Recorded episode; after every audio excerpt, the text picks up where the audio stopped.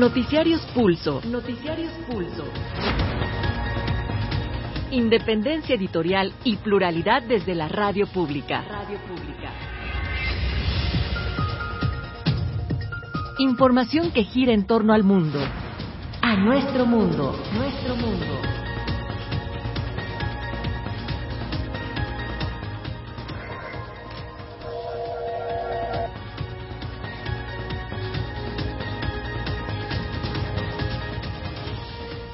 ¿Qué tal? ¿Cómo está? Le damos la bienvenida a la edición vespertina de su noticiario Pulso de Radio Educación. Estas son las noticias del martes 5 de abril del 2022.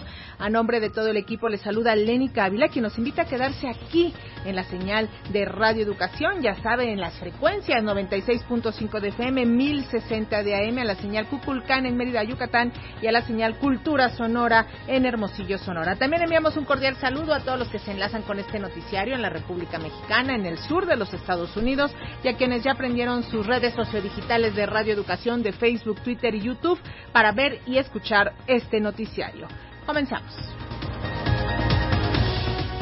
El presidente Andrés Manuel López Obrador llama a los legisladores de oposición a rebelarse contra los acuerdos de las cúpulas económicas y políticas y aprobar su reforma eléctrica. A la par, la Suprema Corte de Justicia de la Nación emprende este día la discusión de los recursos de inconstitucionalidad de la ley de la industria eléctrica.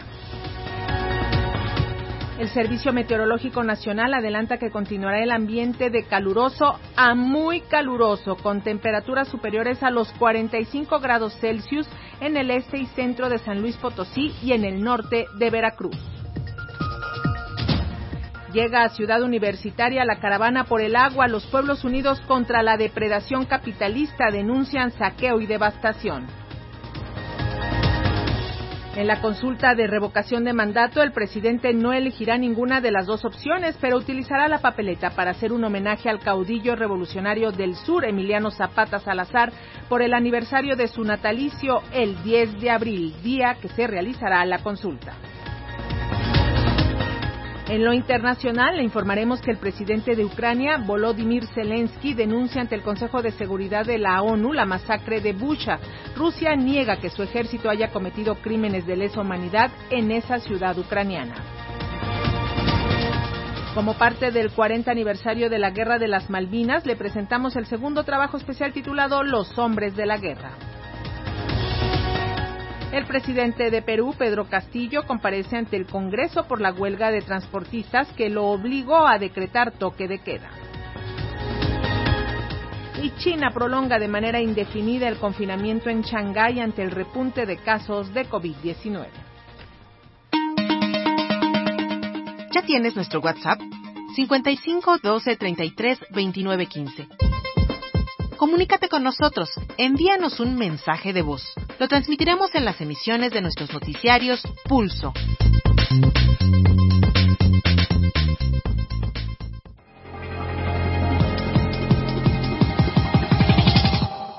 Hoy es un día importante en la Suprema Corte de Justicia de la Nación, ya que se analizan las tres impugnaciones interpuestas en contra del decreto publicado el 9 de marzo del 2021 para modificar la ley de la industria eléctrica. Pero antes de iniciar este análisis, el organismo de justicia se manifestó sobre si existía alguna objeción para que participara la ministra Loreta Ortiz, tal y como lo había solicitado senadores de oposición mediante un escrito.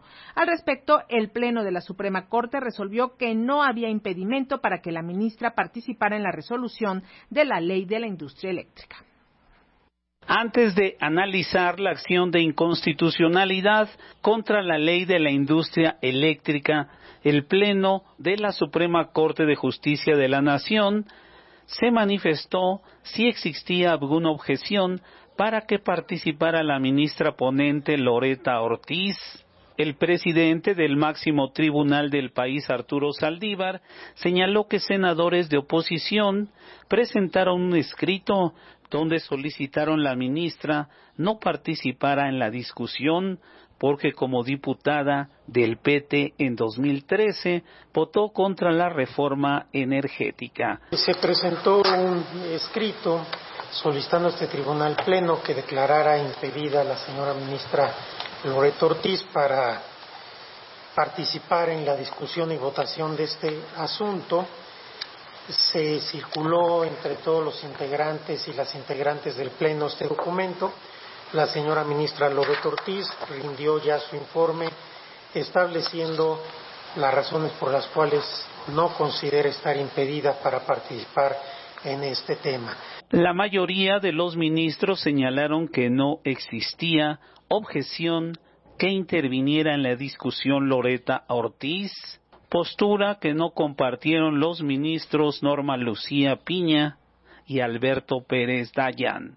Ello nos obliga a atender la percepción social de que la participación activa de la ministra Ortiz como diputada de la reforma constitucional en materia energética y sus leyes reglamentarias pudieran tener influencia, influencia en el sentido de su votación por lo que la ministra esté impedida para votar este asunto. Posteriormente, Loreta Ortiz expuso los argumentos por los que propone declarar constitucional la citada ley. La modificación de este artículo únicamente amplía las posibilidades que ya tenían los sujetos regulados, permitiéndoles agruparse para absorber conjuntamente los costos de obras, ampliación o modificaciones necesarias, cuestión que representa incluso una ventaja para los mismos.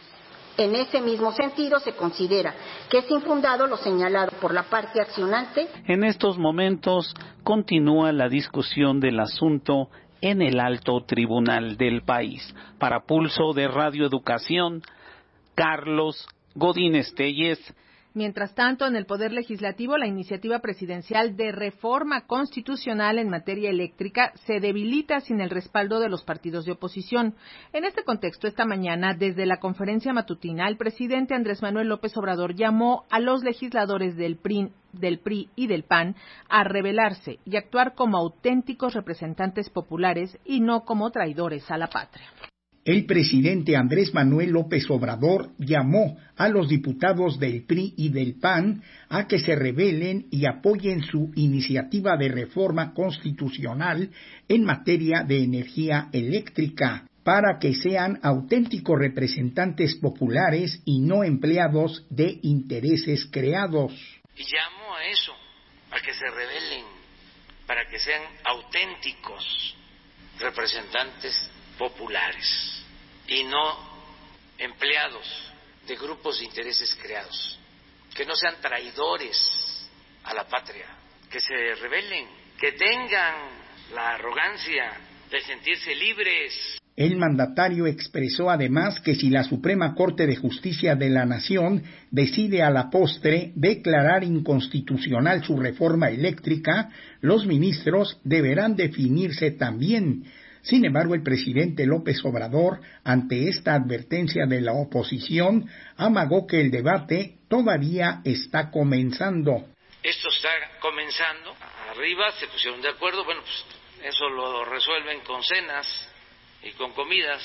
Y en, uno, en una de esas hasta en embajadas o con las cúpulas del poder económico. Pero eso es allá, en la élite, en lo más alto del poder económico, del poder político, pero falta ver qué piensan todos los legisladores, qué opinan. Y yo llamo también a que la gente esté pendiente, porque se van a abrir debates en la Cámara de Diputados, seguramente esos debates se van a transmitir por televisión, por radio, y hay que ver ahí quién defiende a las empresas. Subrayó que en estos días se va a saber quién es quién al votar la reforma eléctrica y destacó que tiene información que algunos legisladores del PRI y en una de esas hasta del PAN no están de acuerdo con votar para que se sigan protegiendo a las empresas particulares. Para Pulso de Radio Educación, Reinaldo Cerecero. Y sobre la importante discusión que se llevará a cabo en la Suprema Corte de Justicia al respecto de las impugnaciones para modificar la ley de la industria eléctrica, platicó con las audiencias de Radio Educación la doctora Guadalupe Huerta Moreno y es integrante del Departamento de Administración de la Universidad Autónoma Metropolitana Unidad Azcapotzalco, quien llamó a poner atención en las decisiones que se tomen en la Corte, pues marcarán el rumbo en materia energética que tome el país. Lo que hay que esperar, y me parece sumamente relevante, es la discusión en la Suprema Corte de Justicia de la Nación de hoy. Porque efectivamente la propuesta de la magistrada Loreta va en el sentido de, de Loreta Ortiz, perdón, va en el sentido de declarar que efectivamente la propuesta del Ejecutivo Federal presentada el año pasado como ley es constitucional. Y esto traería como consecuencia que prácticamente los efectos de la ley que quedaron sin entrar en vigor pudieran hacerlo. Eso por una parte. Por otra parte, eh, me parece que la, los argumentos de parte de la iniciativa privada y de parte de esta coalición PRI-PAN-PRD son verdaderamente falsos son verdaderamente infantiles y van en contra del interés de la nación. Yo creo que cualquier gente con un poquito de sentido común voltea a ver lo que está pasando en países europeos donde la generación de energía, donde el manejo de los insumos para la generación de energía, como es el gas natural, están en manos privadas y que han dado como resultado una alza, un incremento estratosférico en los precios de la, de la generación y en el suministro de la de la energía eléctrica a, las, a los consumidores y por lo tanto en las tarifas que paga la, el ciudadano común y corriente por la energía eléctrica son estratosféricos, ningún bolsillo los aguanta. Tan solo el fin de semana hubo un, conjunto de concentraciones y de manifestaciones en España exigiéndole al Estado español que vuelva a retomar el control de, de, la industria eléctrica. Entonces, aquí los, estos legisladores eh, del PRI, PAN y del, del PRD van en contra de eso y, dramáticamente el PRI y el PRD, el PRI por una parte como un partido histórico que había apoyado las propuestas de nacionalización tanto petrolera eh, con Lázaro Cárdenas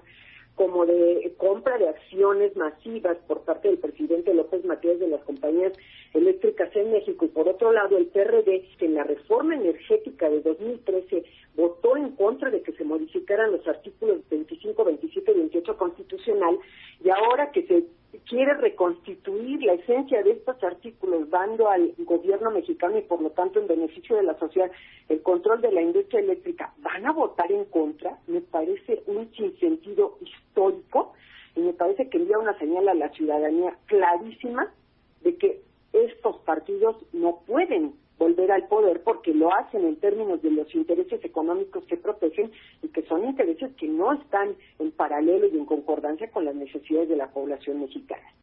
En materia de reforma eléctrica, uno de los puntos que más se le critica a la propuesta es donde se le atribuye preponderancia a la Comisión Federal de Electricidad como generadora de energía, pues la oposición señala que la CFE solo produce energía sucia. Sobre este punto también ofreció su análisis la doctora Huerta Moreno. Comisión Federal de Electricidad tan solo tiene tres carboeléctricas y estas carboeléctricas trabajan al 50% de su producción. Su participación en la generación total de energía eléctrica por parte de Comisión Federal de Electricidad es muy pequeñita, es pequeña, pero además le voy a decir algo que no se dice.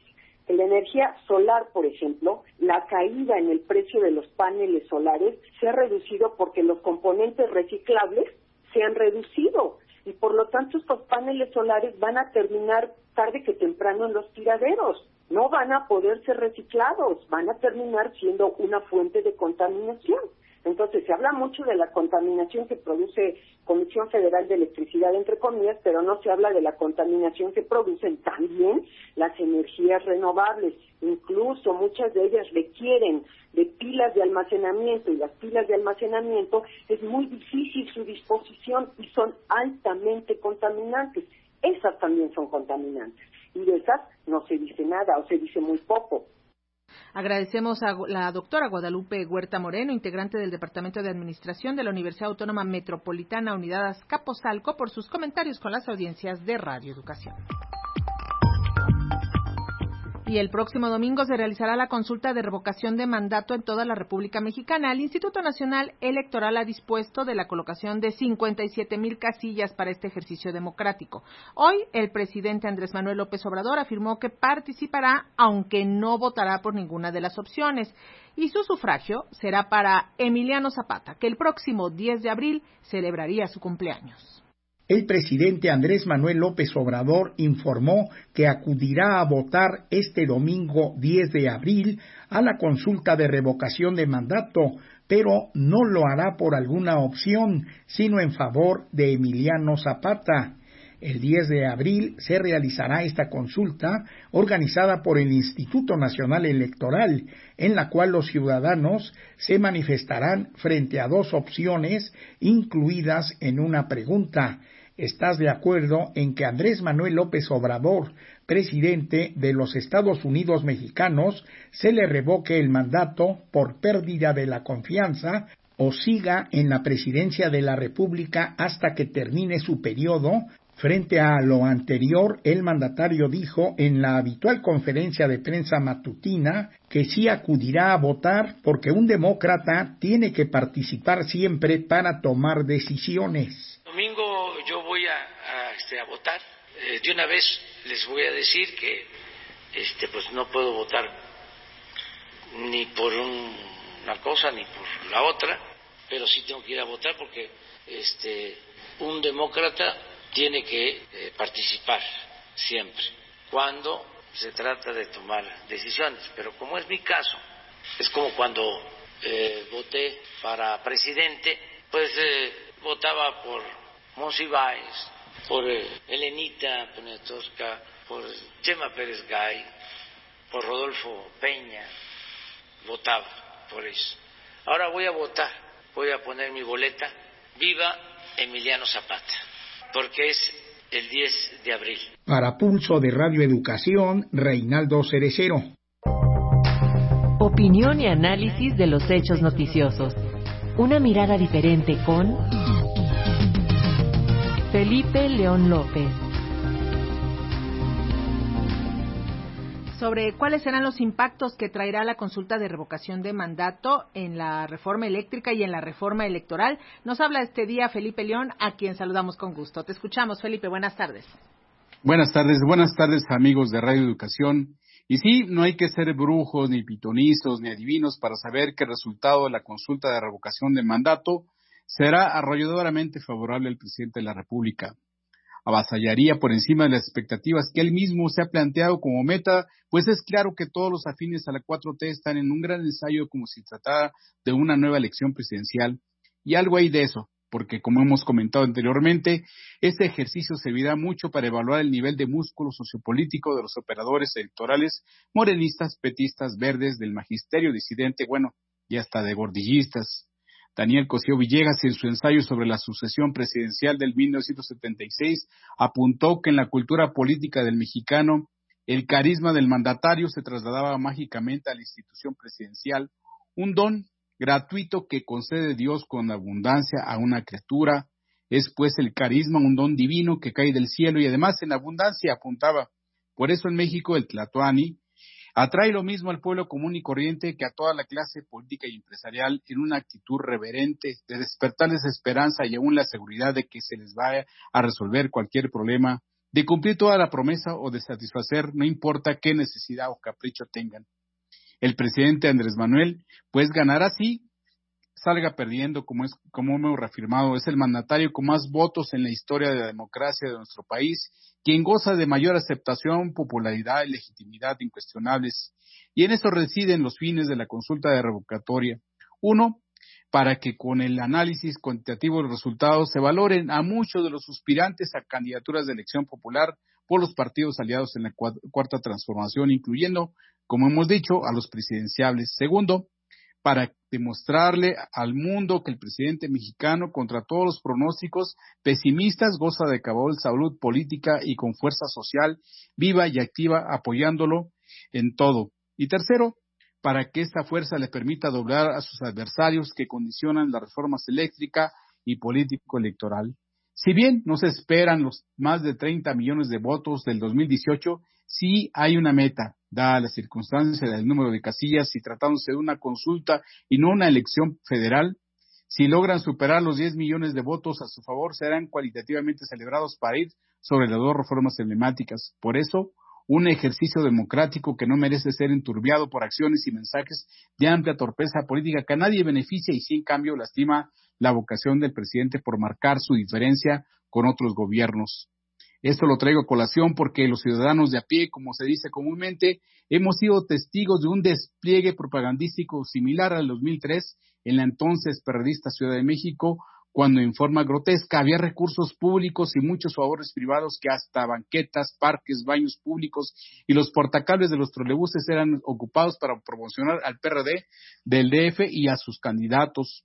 Sobra decir que muchos de los periodistas de entonces son los mismos morenistas de hoy, quienes con esto demuestran que no aprendieron la lección pues hay que recordar que gran parte de esos gastos de campaña tenían su origen en desvío de recursos públicos y capital privado de empresarios de poca monta como Carlos Ahumada Kurz, el de los videoescándalos, cuando en contubernio con los enemigos del entonces jefe de gobierno explotó las filtraciones supuestamente por incumplimiento de acuerdos con los periodistas de entonces. Por eso, no restarle legitimidad a la inminente segunda victoria presidencial de Andrés Manuel López Obrador, el partido y sus presuntos patrocinadores de este despliegue propagandístico harán bien en transparentar los gastos y evitar que la promoción y el empuje de las reformas eléctricas y políticas se contaminen. Porque hoy, por ejemplo, la eléctrica de no pasar a la Suprema Corte dejarán todo en manos del Congreso de la Unión, donde la alianza de la 4T no cuenta con la mayoría calificada, es decir, las dos terceras partes de los legisladores federales.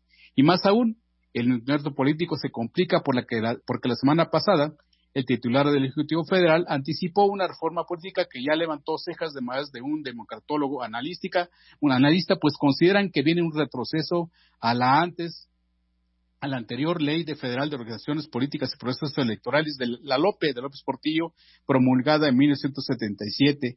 Uno de ellos, el expresidente de la Cámara y eh, este flamante diputado federal morenista, Porfirio Muñoz Dedo, quien apuntó que realmente se estaba buscando crear una cuatrotecracia, un modelo electoral igual a la época de Adolfo Ruiz Cortines, donde estaba concentrado todo en el poder del Ejecutivo Federal y no había espacios para las minorías la democratización del país, acelerada por las reformas políticas de 1996 al 2006, podría ser detenida justo cuando se había alcanzado la alternancia democrática y prácticamente estábamos entrando en una real transformación institucional.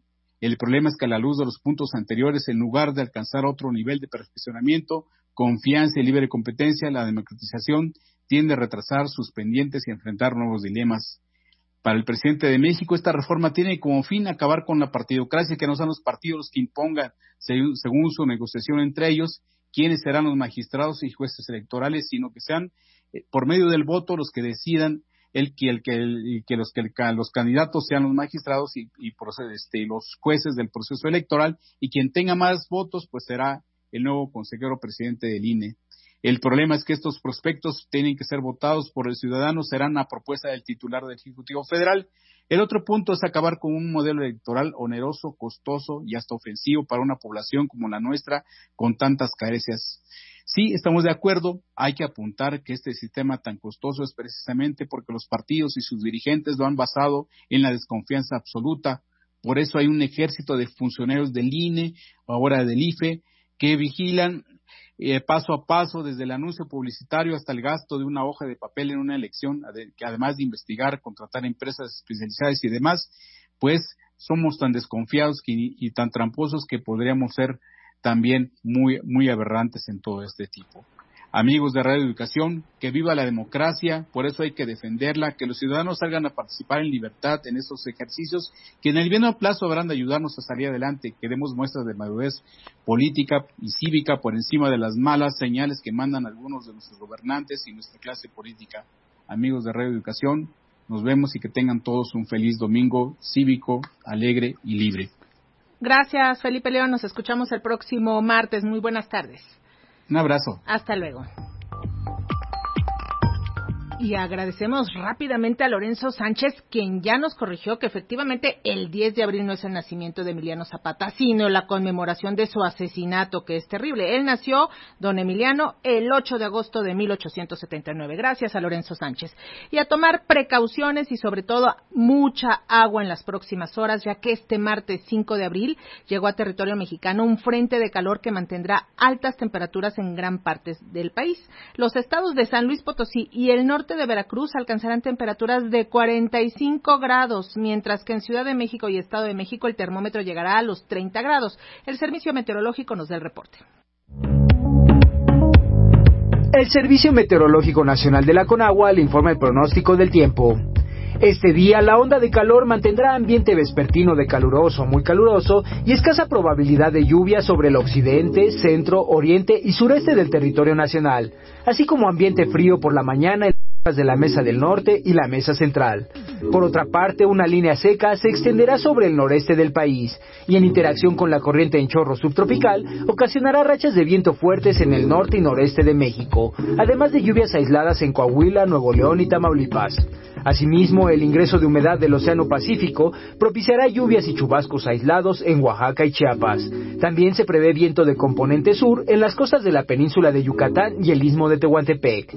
Finalmente, un frente frío se localizará al norte de Coahuila sin afectar a la República Mexicana y la escasez de agua y las altas temperaturas han generado la proliferación de incendios en la República Mexicana. En Jalisco, nuevamente el bosque de la primavera se incendió en una parte muy cercana a zonas habitacionales, según se puede ver en algunas fotografías. Y ya tenemos el contacto vía telefónico con el periodista Henry Sandaña del canal 44 de la televisión de la Universidad de Guadalajara, quien tiene el reporte. Henry, platícanos. Buenas tardes.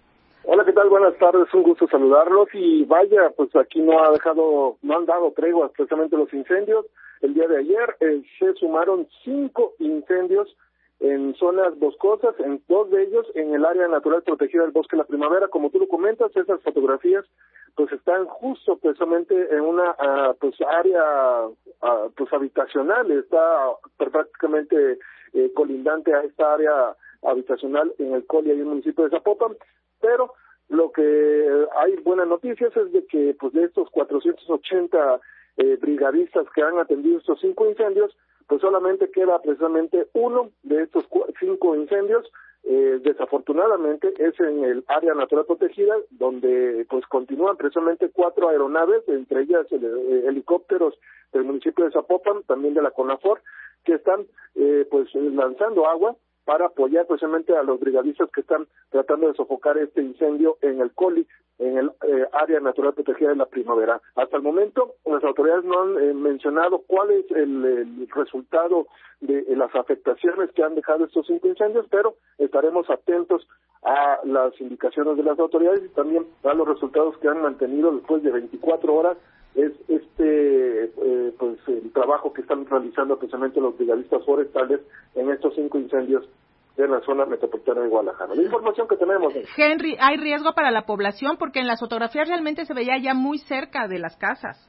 Afortunadamente no, eh, este incendio ya está siendo controlado, eh, según lo que nos comentaban en el último reporte, ya hay eh, pues estas brechas cortafuego y lo que está apoyando precisamente el aire que hasta el momento eh, pues no ha, ha, sido muy fuerte, lo que podía complicar precisamente con las labores. No hay riesgo, solamente el humo que está llegando precisamente a la zona metropolitana, que eh, está dejando una fase 2 de contingencia ambiental. Muchísimas gracias a Henry Saldaña del Canal 44. Buenas tardes. Hasta luego, buenas tardes. Hasta luego. Y en Nuevo León la situación también está que arde y no solo por las altas temperaturas, sino también por los incendios y la falta de agua, razón por la cual se prohibió por el momento la realización de carnitas asadas. Y eso sí que duele. Y ya tenemos en la línea telefónica al periodista Héctor Camero, director de la radio Tierra y Libertad. Héctor, platícanos cómo está la situación. Buenas tardes. Buenas tardes, Lénica. Pues por acá sufriendo efectivamente con los calores pesados y la sequía y se agregan los incendios, que también es un problema de temporada desafortunadamente eh, adelantada y quizás ahora con más intensidad dada la situación que estamos atravesando. Hay actualmente en, la sierra de, de municipio de Santiago un incendio que las autoridades calculaban para el día de hoy tener controlado, pero después de que hace a más de 2.000 hectáreas en en esta zona boscosa de Nuevo León, que tanto necesita de área de zonas forestales. Nuevo León tiene muy marcada, muy delimitada la, la zona de las sierras, a partir precisamente del Valle de Monterrey hacia el sur, y de Monterrey hacia el norte es una región semidesértica que carece de, de forma muy importante de áreas verdes, y esta parte que es el pues el pulmón, aunque sea lejano, de todas maneras, eh, es, es un pulmón para la, para la población del área metropolitana y pues este tipo de daños afecta mucho porque además se suma a la muy alta contaminación de la ciudad los, los humos provenientes de aquella región. Pues terrible la situación que se está viviendo en Nuevo León. Muchísimas gracias, Héctor Camero, y mantenemos el contacto. Gracias, Lénica, gusto saludar. Igualmente, buenas tardes. Y en estos momentos de calor, fuego y crisis hídrica se vuelve imprescindible cuidar los recursos forestales y el agua que tienen las comunidades. Sin embargo, muchos de estos recursos han sido depredados por las grandes empresas, muchas de ellas extranjeras y con el consentimiento de las autoridades. Este día llegó a la UNAM, a la máxima casa de estudios de este país, la caravana por el agua que busca generar conciencia sobre la importancia de cuidar ese recurso. Los pueblos de México enfrentan el despojo y la devastación de sus recursos naturales por intereses empresariales. Así lo afirman integrantes de la caravana por el agua y la vida que partió el pasado 22 de marzo de Juan Cebonilla, Puebla, y que visitará diversas entidades del país. La caravana finalizará el próximo 24 de abril en el estado de Morelos. Adela, integrante de Pueblos Unidos de la región Cholulteca y participante en esta caravana, señaló que en la visita diversas comunidades del país han constatado el saqueo a las poblaciones e incluso en algunas existe presencia de grupos paramilitares o del narcotráfico que intimidan a los pueblos. Empezó el 22 de marzo, tenemos pensado terminar el 24 de abril en Morelos y bueno, pues lo que hemos visto en este en estos días de recorrido obviamente es la devastación de los pueblos, la división que existe, el uso de programas sociales para dividir a las comunidades, de partidos políticos para también lo mismo, la presencia de grupos paramilitares y de narcotráfico para permitir el paso de los proyectos y este obviamente la participación de las instituciones que otorgan concesiones de agua a las empresas, pero no a los pueblos, no a los campesinos, eh, violación de acuerdos con los gobiernos en cuanto a la explotación del agua y que no se están respetando y hay varias comunidades que se están viendo afectadas por la sequía provocada por la extracción masiva, la activista señaló que a las empresas se les permite el saqueo de los recursos sin ningún tipo de control. Lo que estamos viendo es que el hecho de que sigan teniendo concesiones tan grandes, sin regulación, sin eh, atención de, cuánta agua están extrayendo, y que además se les está dando prioridad a las empresas, a las industrias, eso es lo que nos está llevando a las comunidades a, padecer la sequía que estamos eh, sufriendo, ¿no? Entonces, si no hay una atención, si no hay una, un, si no hay un alto, pues, a, a las concesiones que se les están otorgando a las industrias, si no hay una regulación sobre eso, entonces va a crecer mucho más, ¿no? Por eso lo, lo, que nos surge a nosotros es seguir organizándonos y seguir encontrándonos entre luchas. Adela afirmó que las autoridades no han escuchado las demandas de los pueblos y no cumplen con los acuerdos que se han logrado para evitar el saqueo pues ya no les creemos, ¿no? O sea, nos vienen diciendo que van a resolver nuestros problemas del agua y de la contaminación de nuestro territorio desde siempre y sistemáticamente, históricamente hemos visto cómo en primera instancia pues no hay iniciativa para cumplir estos acuerdos y en la mayoría de las veces pues hay traición, ¿no? Y es en el sentido de favorecer a las empresas en detrimento de las poblaciones, ¿no? Entonces venimos más bien denunciando cómo, cómo han sido utilizados acuerdos, convenios eh, por parte del gobierno, eh, promesas de solución del conflicto a través del diálogo nosotros, por ejemplo, en la región Cholulteca hemos siempre estado dispuestos al diálogo. Nosotros hicimos tres llamados al diálogo eh, para resolver el problema de la empresa Bonafont para que, pues, al final de cuentas se cumpliera la decisión de los pueblos. En ninguna de las ocasiones asistió autoridad alguna. Durante esta semana, la caravana llevará a cabo diversas acciones en la Ciudad de México, entre ellas una marcha el próximo 10 de abril que saldrá a las 11 de la mañana del Ángel de la Independencia con rumbo al Zócalo Capital para Pulso de Radio Educación, Sosimo Díaz. Y también esta mañana el presidente López Obrador se reunió con industriales de Nuevo León para solicitarles que los que tengan pozos puedan aportar agua para enfrentar la crisis hídrica en ese estado.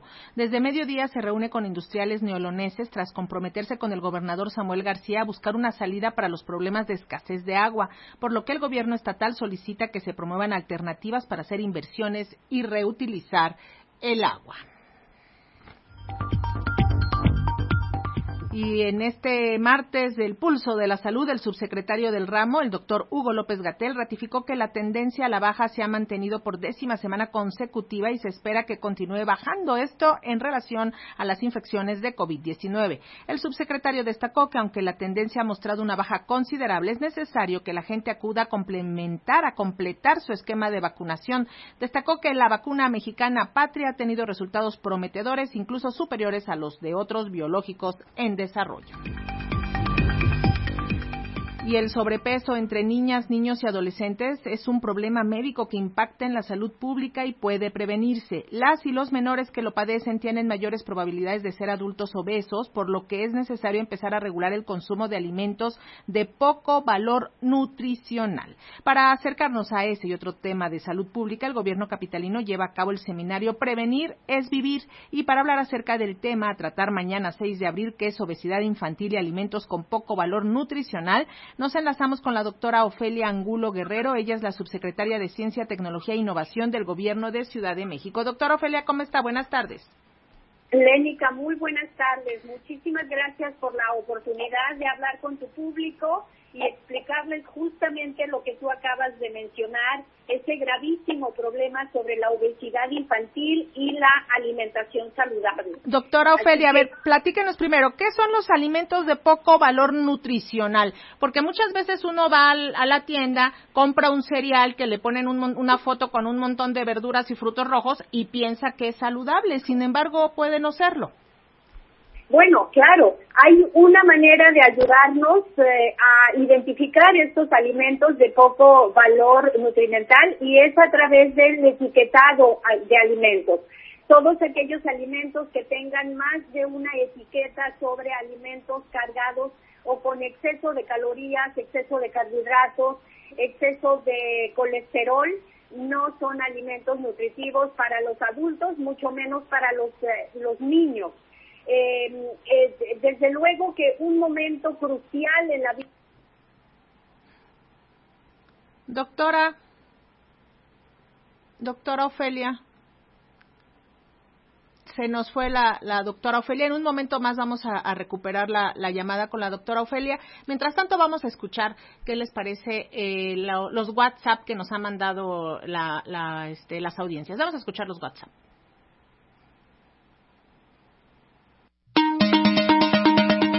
¿Ya tienes nuestro WhatsApp? 55 12 33 29 15. Comunícate con nosotros, envíanos un mensaje de voz.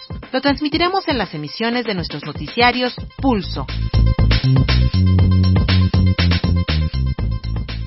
Sí, dicen que una ley destructiva. Destructivas son ellos, los priistas, los panistas y todos los que apoyan a estos vendepatrias. La reforma eléctrica debe ser como la propone el presidente de nuestra república, no como la proponen los que han vendido nuestros bienes. Este grupo llamado Va por México lo que significa es que ellos van por México y a los mexicanos nos dejan puros mangos. Gracias, muy buenas tardes. Ahora sí, doctora Ofelia Angulo, ya la tenemos nuevamente en la línea telefónica. Nos estaba diciendo cómo detectar estos eh, alimentos con poco valor nutrimental. Doctora. Se volvió a caer la, la llamada con la doctora. Bueno, pues vamos a, a ver si podemos restablecer esta llamada porque se está cayendo. Y las radios comunitarias son una poderosa herramienta de cohesión social, ya que sirven para atender necesidades y luchas comunitarias inmediatas. Ante esto, expertos exhortan a no criminalizarlas y a distinguir entre radios al servicio de intereses criminales y políticos y verdaderas radios comunitarias e indígenas. Las radios comunitarias deben ser apoyadas y respaldadas y no criminalizadas. Estos medios de comunicación son una herramienta fundamental para preservar la cultura y dar voz a las comunidades. Así lo consideraron participantes en el diálogo. Defender derechos significa informar a la comunidad. Los participantes señalaron que se debe garantizar el financiamiento a estos medios de comunicación para que puedan sobrevivir.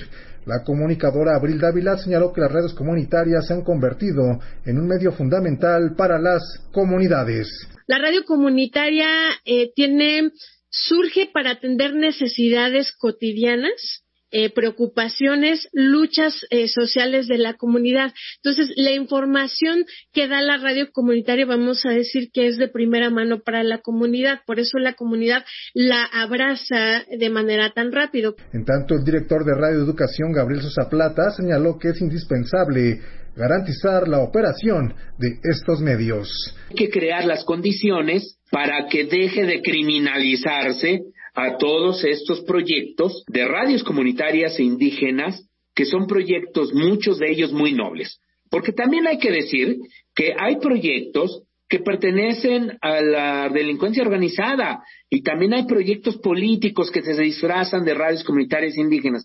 Hay que saber distinguir esos proyectos, que es muy importante redoblar todos los esfuerzos para que estos proyectos tengan una viabilidad y no se conviertan justo en eso, en actos que pudiesen ser contrarios a la ley y por lo tanto penalizados con lo que sea, ¿no? Porque antes y todavía hoy día se sigue llevando a muchas personas a la cárcel, se sigue acosando, sigue habiendo mucha violencia en estas en estos operativos para confiscar los equipos de estas radios y eso definitivamente es inaceptable en cualquier sociedad democrática. Sosa Plata afirmó que ya es tiempo que las autoridades pongan en marcha acciones que garanticen la existencia de estos medios. Yo diría que lo que nos falta en estos momentos es ya dar el siguiente paso y ese paso se llama voluntad política.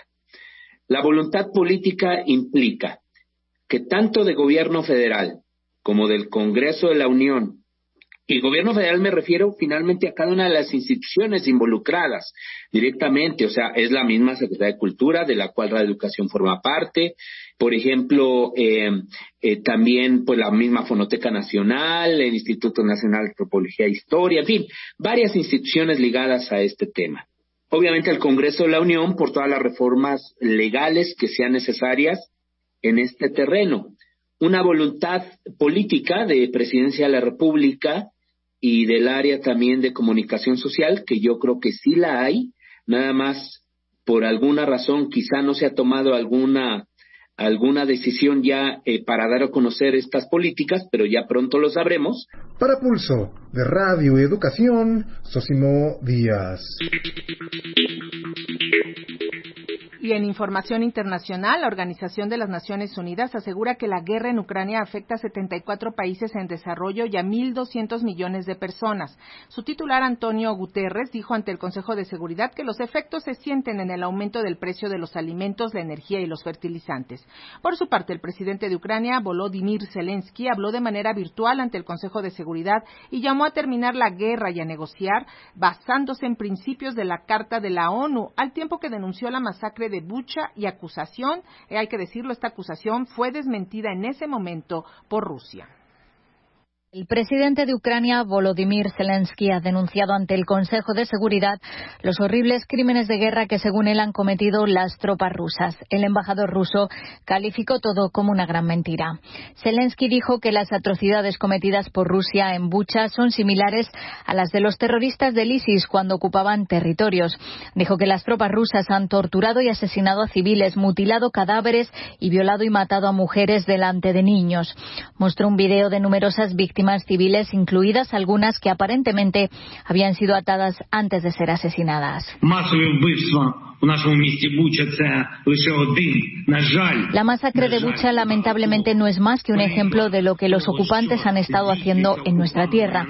El mundo todavía tiene que ver lo que ha ocurrido en muchas otras ciudades, dijo el presidente ucraniano. Zelensky añadió que las Fuerzas Armadas de Rusia y los que dieron las órdenes deben ser llevados inmediatamente ante la justicia por crímenes de guerra. El embajador ruso Vasily Nevencia insistió en el Consejo de Seguridad en que los crímenes contra civiles en Ucrania los están cometiendo los propios ucranianos y se dirigió directamente al presidente Zelensky.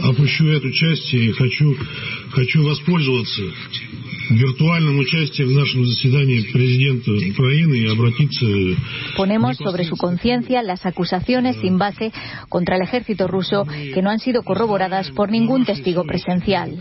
Y mientras la ONU aboga por una investigación que defina quiénes son los responsables de lo ocurrido en Busha, Europa toma partido y propone el embargo al carbón ruso como parte de las nuevas sanciones por la masacre en Busha. España, por su parte, se suma a las naciones europeas que han expulsado a diplomáticos y pide la salida inmediata de 25 rusos, alegando que representan una amenaza para la seguridad nacional. Moscú, por su parte, denunció que se trata de una campaña en su contra de parte de Europa mediante la expulsión de sus diplomáticos bajo la acusación de ser El reporte con Telesur. El viceministro ruso de Asuntos Exteriores, Alexander Grushkov, precisó en esta jornada que la expulsión de diplomáticos rusos de varios países de Europa forma parte de una campaña previamente acordada que ataca las relaciones bilaterales. Al respecto, Grushkov explicó que Rusia no romperá las relaciones diplomáticas con nadie, pero no ve límites a las políticas inamistosas de los países occidentales. Las declaraciones del vicecanciller ruso responden al anuncio realizado este martes por el ministro de Asuntos Exteriores de Dinamarca, Jek Kofod, quien declaró persona no grata a 15 diplomáticos de la representación de Moscú en Estocolmo acusados de dedicarse supuestamente a actividades de inteligencia. El jefe de la diplomacia danesa calificó como un paso histórico su determinación y aseguró que su decisión fue en acuerdo con la mayoría de los países europeos para supuestamente proteger su seguridad. A esta nueva medida se sumaron también las autoridades diplomáticas italianas, las cuales expulsaron de su país a 30 funcionarios rusos. En ese sentido, el canciller italiano Luigi Di Mai explicó al embajador ruso en Roma, Sergei Razov, que la determinación responde a motivos de seguridad nacional. Y hablar de crímenes de guerra es un asunto muy serio y por ello es necesario conocer cómo se clasifican. Para ello, Radio Educación hizo contacto con el doctor Alberto Betancourt. Él es internacionalista y catedrático de la Facultad de Filosofía y Letras de la UNAM. Alberto, lo tenemos vía plataforma y tiene de fondo a la Facultad de Filosofía. Gracias por atender el llamado de Radio Educación. Cuéntanos sobre las atrocidades de la guerra. Hola, Lénica. Buenas tardes. Un saludo para todo el público de Radio Educación. Pues mira, yo creo que la guerra ha provocado un efecto muy importante y es el hecho de que cuesta mucho trabajo conocer la verdad. Estamos viviendo en una en un momento inédito de la historia ante una guerra que no habíamos visto nunca antes, una guerra en la cual hay una alerta máxima nuclear por parte de Rusia, la amenaza del empleo del uso de armas nucleares contra los vecinos que se involucren en el conflicto, combates en torno al reactor de Chernobyl, que ya terminaron, ya el ejército ruso entregó el manejo de las instalaciones al gobierno de Ucrania, pero pues hay, eh, por otro lado, pues no sé, manifestaciones afuera del rector de Zaporizhia ya, y entonces lo que tenemos es una guerra de nuevo tipo, una guerra extraordinariamente compleja que hace muy difícil la toma de decisiones para los gobiernos, para los ejércitos, para la sociedad civil, y desde luego, pues en un momento en el que es crucial tener información de calidad para poder tomar buenas decisiones. Y en ese sentido, pues es realmente muy lamentable que, pues, la semiósfera mediática, el conjunto de los mensajes enviados por los medios de comunicación y recibidos por la opinión pública, está contaminada porque se ha convertido en buena medida en una especie de campo de batalla digamos que la propia conformación de la opinión pública en los medios de comunicación se ha convertido en parte del escenario del, eh, campo de batalla. Y en ese sentido está completamente eh, contaminado por información falsa, por propaganda militar. Y en ese contexto, pues yo creo que es muy prudente el llamado que hizo el secretario general de la Organización de Naciones Unidas, Antonio Guterres, a que se conforme una comisión independiente de la Organización de Naciones Unidas que puede esclarecer qué fue exactamente lo que ocurrió, porque evidentemente quien cometió el crimen pues realizó una atrocidad, algo absolutamente inaceptable, pero es muy importante que contemos con información fidedigna antes de adelantarnos a tener una reacción emotiva sin tener eh, clara conciencia de cuál fue el agente que cometió este crimen. Y en ese sentido, Lénica, pues yo quisiera plantear la importancia que tiene eh, el hecho de restañar la buena convivencia que puede existir en la sociedad ucraniana y entre las sociedades de Ucrania y de Rusia.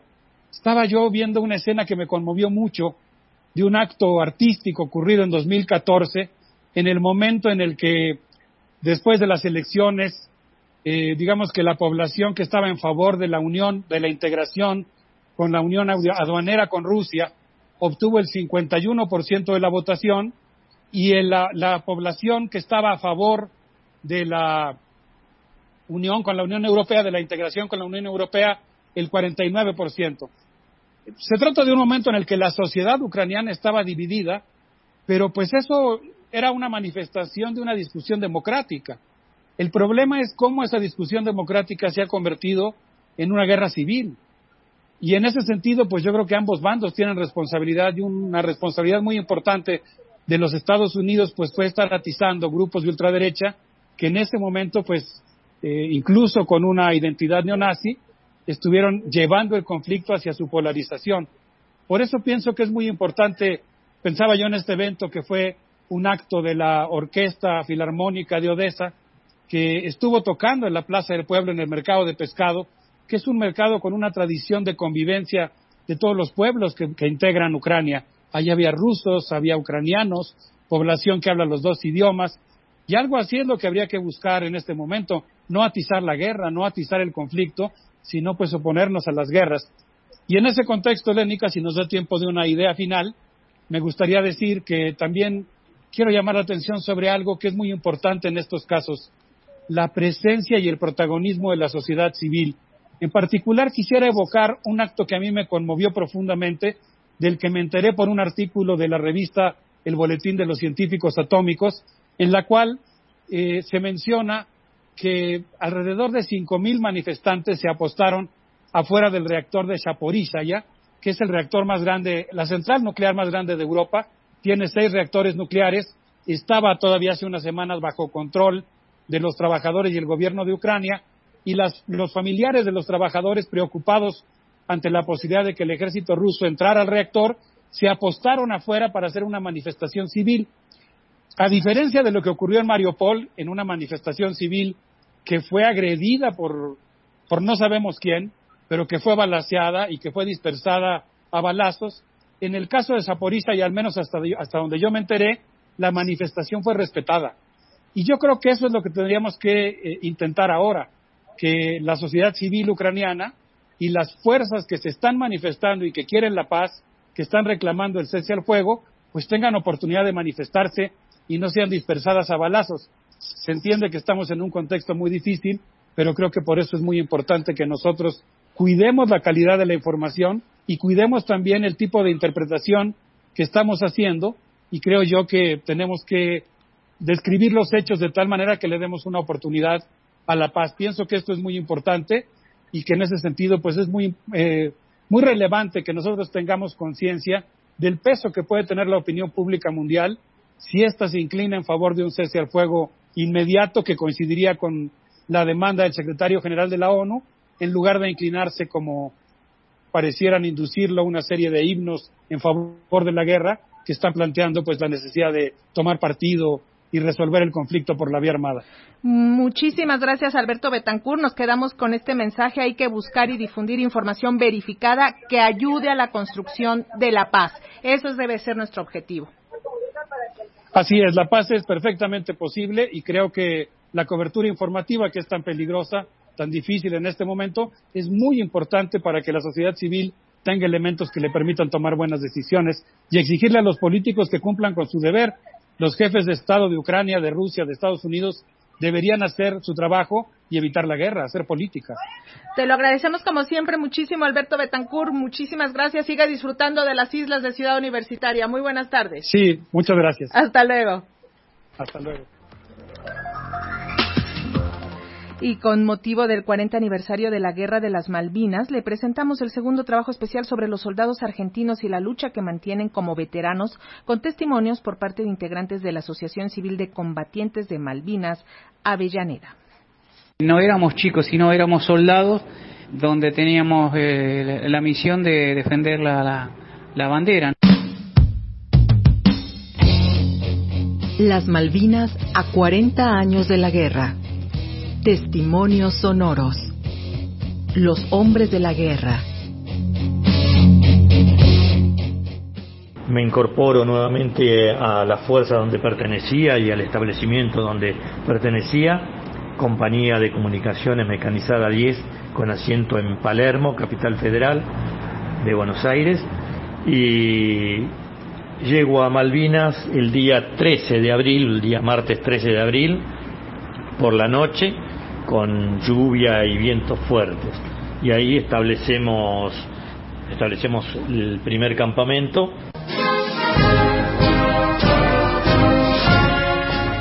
Luego de 72 días, las condiciones climatológicas y alimentarias no eran las óptimas para continuar la guerra.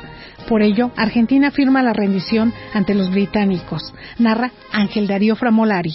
Cuando se produce el cese el fuego, el pase de voz y la comunicación del cese el fuego, eh, no fue mucha alegría, porque sabíamos que era eh, una derrota en ese momento, y, sentimientos encontrados, gente que decía, bueno, por fin la guerra termina y salimos de este lugar, porque a nadie creo que le, le guste estar en una guerra, y el sentimiento de, decir, bueno, eh, otra vez tenemos que regresar a casa y dejar las islas en manos de los ingleses.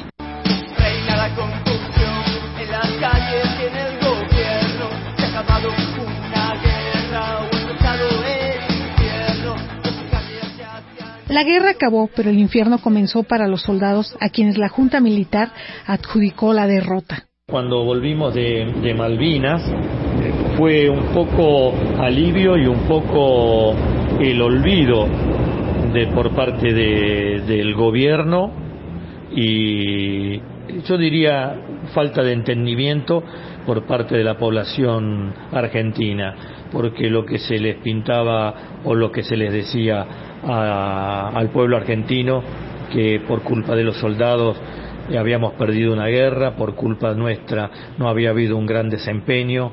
Puede más la indiferencia de tu gente que la bala más voraz del enemigo. De los combates en Malvinas, los veteranos pasaron a la lucha por mejores condiciones de vida, recuerda Ángel Darío Framolari. Hoy creemos que la, lucha nuestra continúa. Hoy se cumplen 40, este, este año se cumplen 40 años de, de la guerra y seguimos padeciendo muchos problemas psicológicos y en familias de veteranos que no han recibido el apoyo y el tratamiento que, que se merecían en su momento. Cada soldado vivió una guerra diferente en Malvinas y cada uno tiene una historia que contar, como Claudio Fabián Estigarribia. Mi rol de combate era auxiliar enfermero camillero en el rompehielos Almirante Iriza, reacondicionado en el 82 buque hospital, buque hospital, junto a 21 camilleros más. Los veteranos siguen aportando a la patria a través de actividades sociales. Mi rol de, en la institución eh, es eh, tratar de sumarnos a la, a, la, a la, ciudadanía acá de Avellaneda, hacemos tareas solidarias, esa es una de las consignas que tiene nuestra institución, es eh, apoyar mucho la educación. después tenemos bueno reuniones con otros centros, participamos con otros centros de bueno para, para el bienestar de la familia malvinera y todo lo que tiene que ver con reivindicar la soberanía de Malvinas eh, estamos presentes y justamente este año es muy especial para nosotros porque son 40 años de la gesta heroica de Malvinas. Aquí en Avellaneda tenemos 10 caídos en, en, el conflicto bélico, 5 de la Marina y 5 del Ejército. A los excombatientes argentinos se les ha empezado a dejar de señalar como los chicos y a reconocer como los hombres de la guerra los héroes de Malvinas. Por siempre serán héroes, por siempre serán héroes, por siempre nuestros héroes de Malvinas. Para Pulso de Radio Educación, Josefina Mulato.